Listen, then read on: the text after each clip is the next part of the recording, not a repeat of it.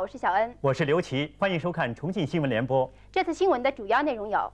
市长蒲海清会见浙江省政府对口支援三峡库区考察团；副市长甘宇平到万县市考察库区移民搬迁工作；我市十万大学生暑期奔赴各地农村开展科技文化卫生三下乡活动；俄罗斯努力推进军事改革。以下是详细报道。市长蒲海清昨晚会见了浙江省政府对口支援三峡库区考察团。蒲海清代表市委、市人大常委会、市政府、市政协，向浙江省对重庆库区的大力支持表示衷心感谢，并对考察团一行表示欢迎。他说：“重庆库区的移民任务非常艰巨，希望今后浙江省能够多来库区开展互利互惠的经济合作和广泛的交流。”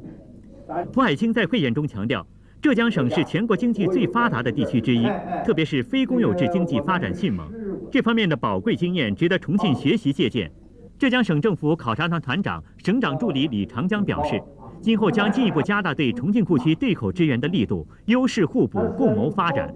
考察团于今天前往涪陵市，具体洽谈对口支援事宜。副市长甘宇平会见时在座，这是本台记者报道的。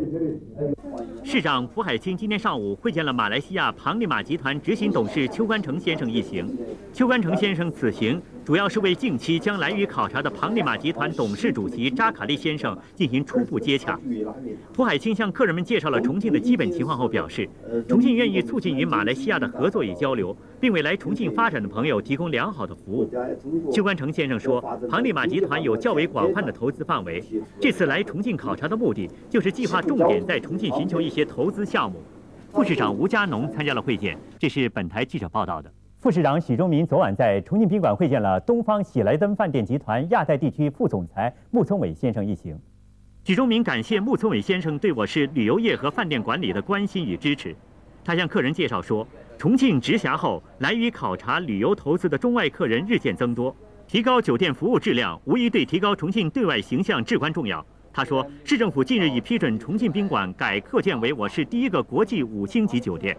喜来登饭店管理集团前来参与合作，对我市尽快建成国际级一流五星级宾馆将是很大支持。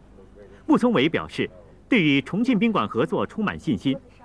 另据报道，会见前，副市长许忠明还考察了重庆宾馆五星级工程的设计实施方案，并对这一总投资六亿元、总面积近七万平方米、高三十七层的改扩建项目提出明确要求。他说，工程必须严格按国家要求建设施工，按五星级饭店达到功能配套，其设计要有民族特色和时代特征，力争建设成为我市具有代表性的建筑。这是本台记者报道的。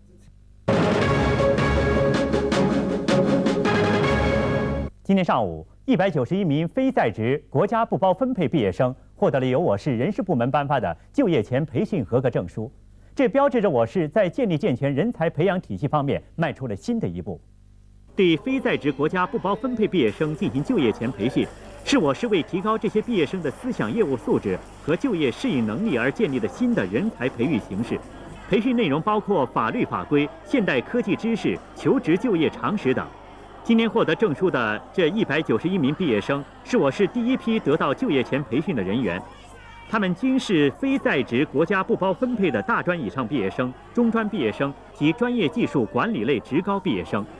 据悉，今后我市还将分期分批对非在职国家不包分配毕业生进行就业前培训。这是本台记者报道的。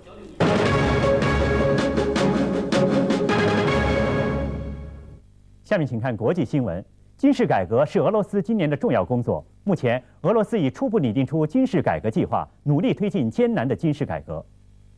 军队改革计划的基本内容有：一是要有防止外国敌人入侵的足够的国防力量，并保留使用核武器的权利；二是要加大幅度裁减军队人数，从1997年到2000年，军队人数将由目前的180万减至120万；三是要对军队兵种进行合并改编，将目前的五个兵种缩编到三个。未来的武器力量将由空防军、通用军和火箭航天军组成。四是要加快研制新式武器装备。要在五至十年内研制出最新式的武器和军事技术装备，以便在二零零五年前后逐步对军队的武器装备进行更新。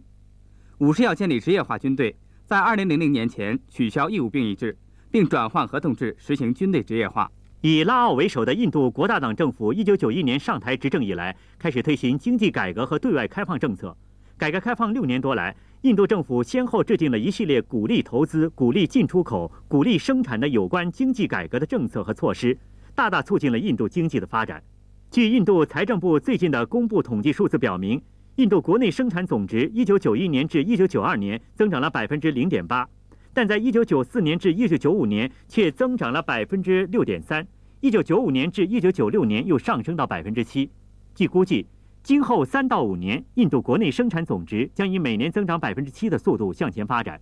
据统计，印度每年批准外国投资资金金额超过一百亿美元，吸收国外直接投资超过二十亿美元。